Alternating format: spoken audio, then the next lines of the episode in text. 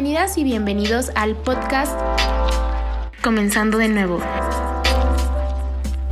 Soy Ana Rábago y de parte de Juventud Un Nuevo Comienzo estoy muy feliz porque me escuchan el día de hoy.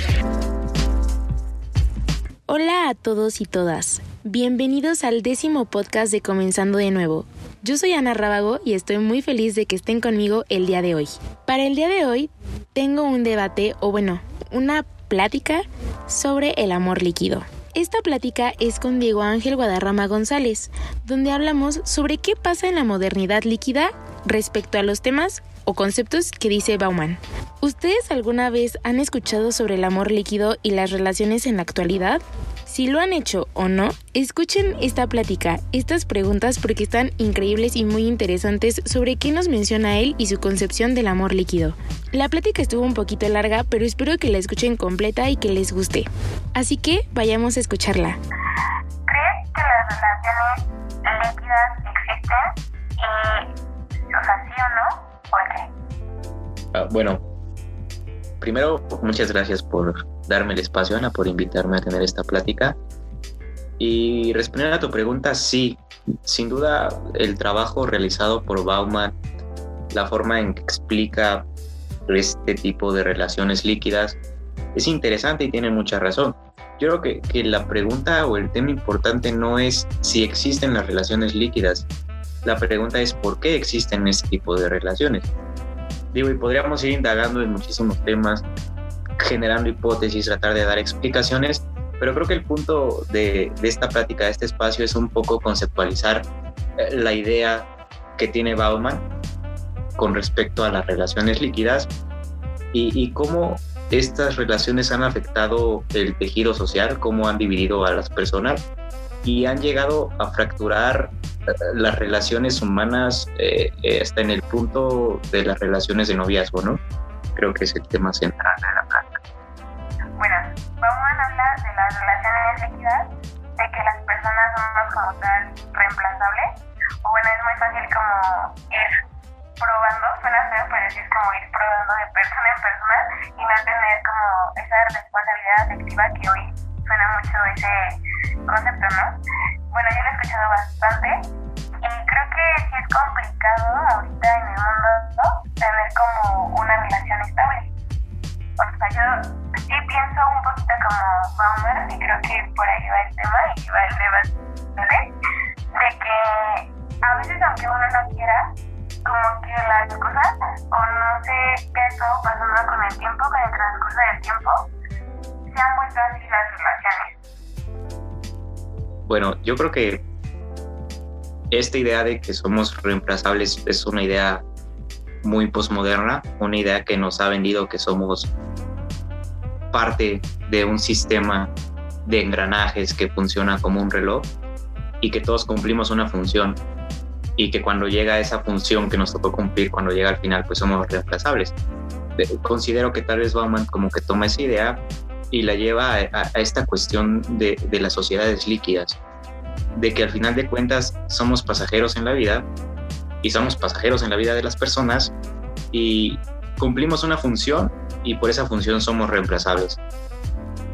El, tema central de esta plática, eh, llevándolo un poco al ámbito de las relaciones de pareja, yo creo que esta idea que, que ha formado parte de, toda una cuestión social, educativa, de toda una superestructura que ha ido moldeando la mentalidad de nuevas generaciones, pues nos ha llevado a considerarnos objetos reemplazables y, nos ha llevado a, tal vez inconscientemente tener una pérdida de, compromiso, de lealtad, de responsabilidad, porque ya que tocamos el tema de relaciones, pues entra otra, otra cuestión que es la responsabilidad afectiva. Y esto nos ha llevado como a, involucrarnos en relaciones sin tener sentido de qué son esas relaciones. Y es aquí cuando podríamos tocar el tema del amor líquido. Somos pasajeros en la vida de las personas, no nos queda más que disfrutar el tiempo que tenemos con esas personas y al final de cuentas debemos de ser conscientes de que somos reemplazables. Eso es como grandes rasgos de la idea del amor líquido. Yo no comparto esa idea. Yo creo en lo personal que, que Bauman tiene mucha razón, pero este es un tipo de relación moderna. No es que sea una nueva conceptualización del amor. sino que esta idea de Bauman trata de explicar las relaciones modernas, que ya no se forman lazos fuertes y que al final de cuentas para las personas ya no existe un compromiso, una lealtad o una fidelidad, porque vienen con esta mentalidad de que somos reemplazables y de que si hoy me dejan, pues mañana puedo encontrar a alguien más. O sea, ¿tú crees que antes de que llegáramos a la modernidad existía amor estable? Es que el amor estable siempre ha existido.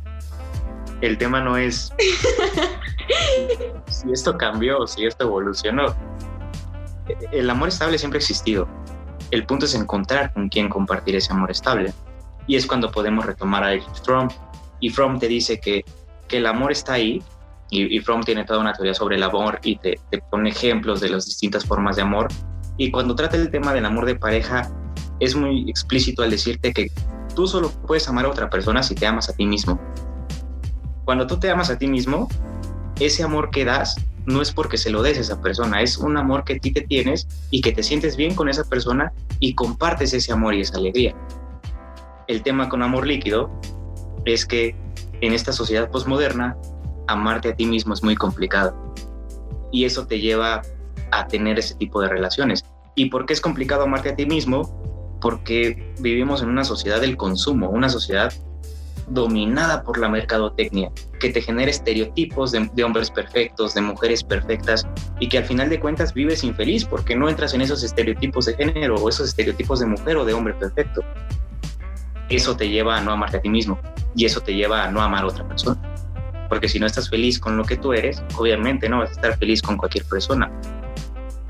No es un tema de que haya evolucionado el amor o de que haya cambiado el amor, es un tema de que... O sea, ¿tú crees que sí está? Sí, sí está. Eh, o sea, por ejemplo, este tema de que se ha normalizado como tal la... Porque siento que también se ha normalizado mucho la infidelidad, ¿no? Que alguien se infiel. Va con eso. Sí, claro, venimos como con con estas ideas que han romantizado, ¿no? Esta tendencia de los boys. Ay, sí, yo me hago llamar un fuckboy y, voy por la vida rompiendo corazones. O de que a mí nadie me domina. Va de la mano. Y, va de la mano también cómo se ha normalizado este tipo de, relaciones tóxicas. El, el, decirle, ah, es que la tóxica, o mi novia la tóxica, por esto. O sea, creo que son unas cuestiones que se han normalizado y que nos han hecho creer que que son correctas en una relación y que son parte del amor, pero no, eh, eso no forma parte del amor y eso no es normal en una relación. No, porque aparte siento que cuando alguien dice que una persona es tóxica es porque al final, o sea, como eso, esa concepción que tú decías de amor propio, yo creo que de ahí va encaminado. Porque si realmente tienes amor propio, no tienes por qué, o sea, como que ser tóxico con alguien o como empezar como con inseguridades, o empezar a prohibir cosas, porque simplemente estás lastimando como a la otra persona. Pero entonces, ¿cómo crees que ahorita de un amor líquido se puede pasar, o se puede como quitar esa concepción? ¿Crees que está difícil? Creo que las relaciones humanas son muy complicadas. Y, y, y, y tal vez suena muy genérico decir eso, pero al final de cuentas, tú puedes ir por la vida intentando relaciones con personas que al final van a fracasar por una o por mil razones.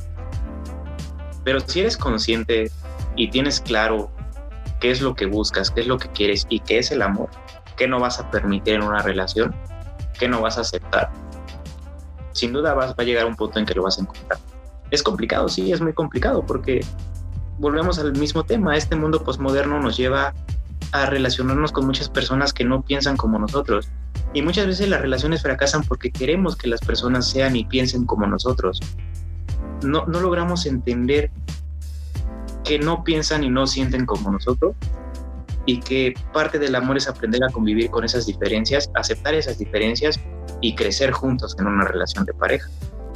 No es una cuestión de que sea tóxica porque eso le molesta, es una cuestión de responsabilidad, de responsabilidad afectiva. Yo conozco a mi pareja y sé que le duele, sé que le daña y pues no voy a hacer eso que le daña. Claro, también sin caer en prohibiciones ilógicas, que obviamente si estás en una relación bien, si estás en una relación donde sabes lo que quieres y que no vas a permitir, no vas a caer como en este jueguito de, de, celos ya este, encaminados a una cuestión de, violencia en el noviazgo, ¿no?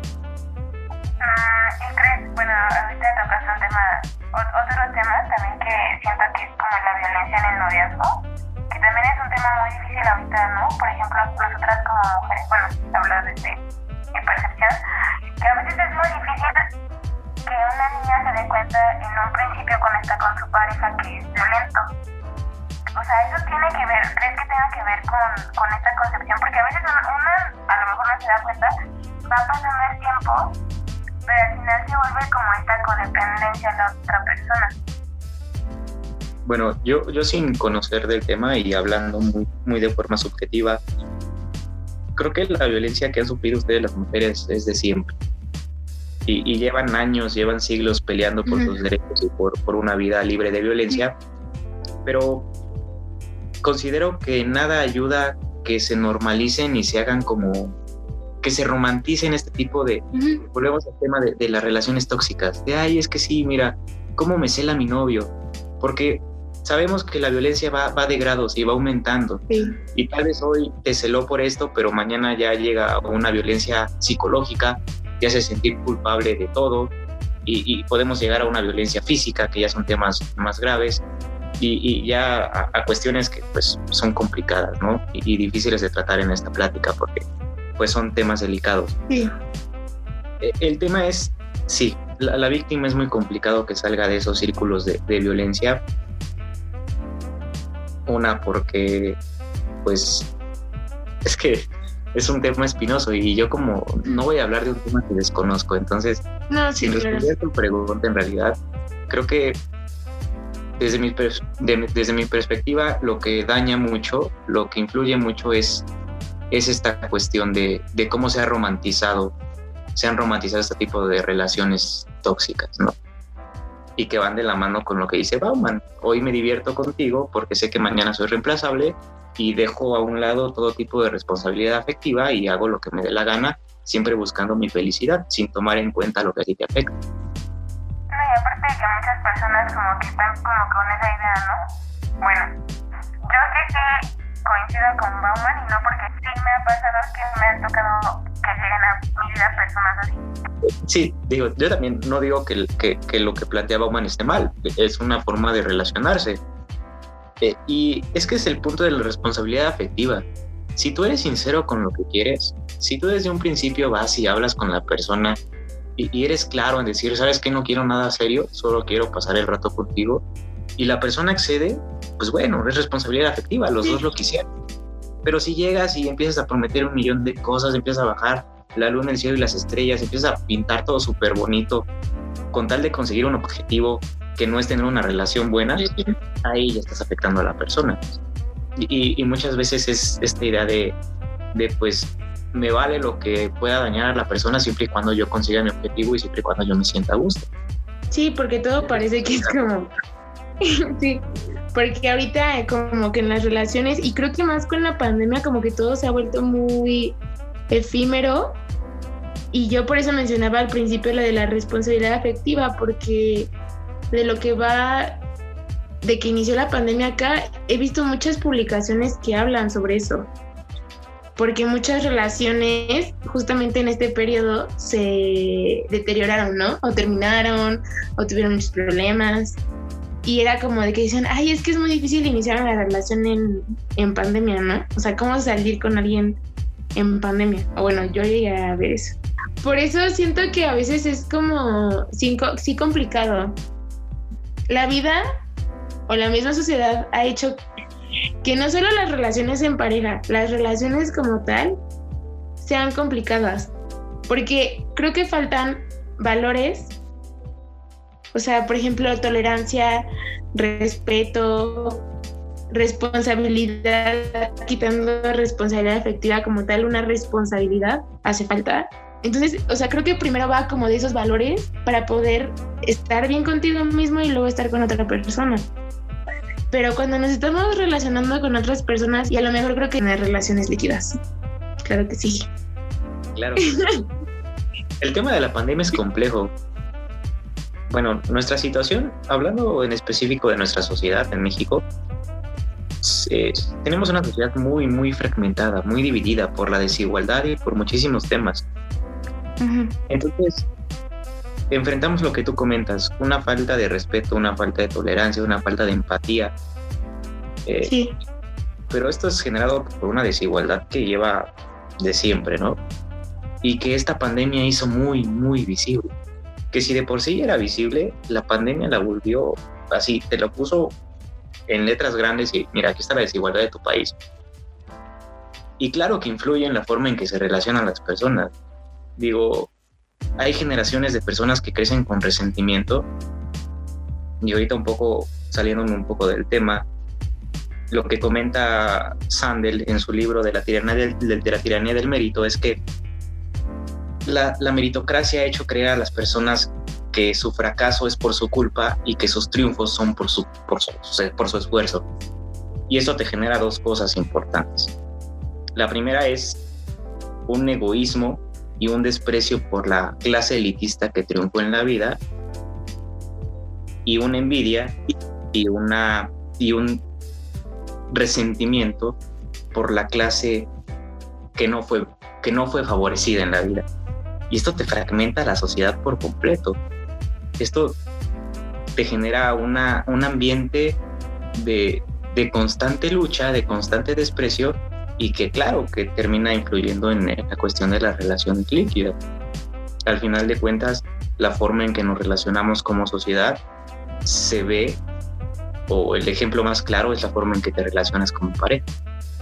Ya por último, porque esto ya se hizo un poquito largo. ¿Qué le dirías a alguien que quiere como que estudiar más sobre el amor líquido, que no sabía sobre el amor líquido y a lo mejor que escuchando este podcast se siente como reflejado, que a lo mejor ha sido una persona que ha llegado como para decirle a alguien tú eres reemplazable o alguien que se ha sentido como reemplazable. Bueno, pues que le digo que lean a Bauman y que Bauman no es solo es amor líquido. Bauman es toda una teoría sobre una sociedad líquida, una sociedad sin lazos, una sociedad rota, una sociedad donde quedó de lado ese trabajar en equipo y donde las personas buscan sus, sus objetivos. Y no solamente tiene amor líquido, tiene miedo líquido, tiene este... Ay, ¿cómo se llama este otro? Modernidad líquida. Entonces, toda, toda, toda una teoría sobre una cuestión líquida que al final de, de cuentas... Hecho, creo que empieza de modernidad. Sí. Ay, perdón. Ajá, de ahí empieza a partir no, no me hagan caso a mí que yo solamente opino con lo que he entendido, con lo que he leído, pero al final de cuentas desconozco del tema. Y está la invitación, léanlo porque es un sociólogo que tiene una teoría súper, súper interesante y que si les interesa el tema del amor, amor líquido es para ustedes y, y bueno, échense un clavado en su teoría para que se den cuenta si la han regado como personas, utilizan otras personas o si han sido utilizadas por otras personas. Bueno, pues muchas gracias, Diego. Muchas gracias por aceptar la invitación al podcast y pues invitarlos a que sí lean a Bauman, bueno, que no solo lean a Bauman, que lean a más autores porque es como muy completo, o sea, tú sacaste un buen de autores que se van complementando, ¿no? Con esta idea del, del amor líquido. Hace me parece que el año pasado eh, yo pues escribí un pequeño blog sobre el amor líquido. Es algo que a mí me interesó mucho. Sí, sí, de que es muy importante como entender esto para poder ir cambiando. Porque obviamente yo a partir de que empecé a leer a Bauman un poquito, digo, tampoco soy una experta, pero sí me puse como a cuestionarme esto de qué es las relaciones que yo he entablado con las personas o cómo es mi entorno o el por qué se da así mi entorno. Entonces, sí les recomiendo que, que lean a Bauman, eh, que dejen sus opiniones. ¿Qué les pareció la plática? Interesante, ¿no? Bueno, a mí me gustó bastante.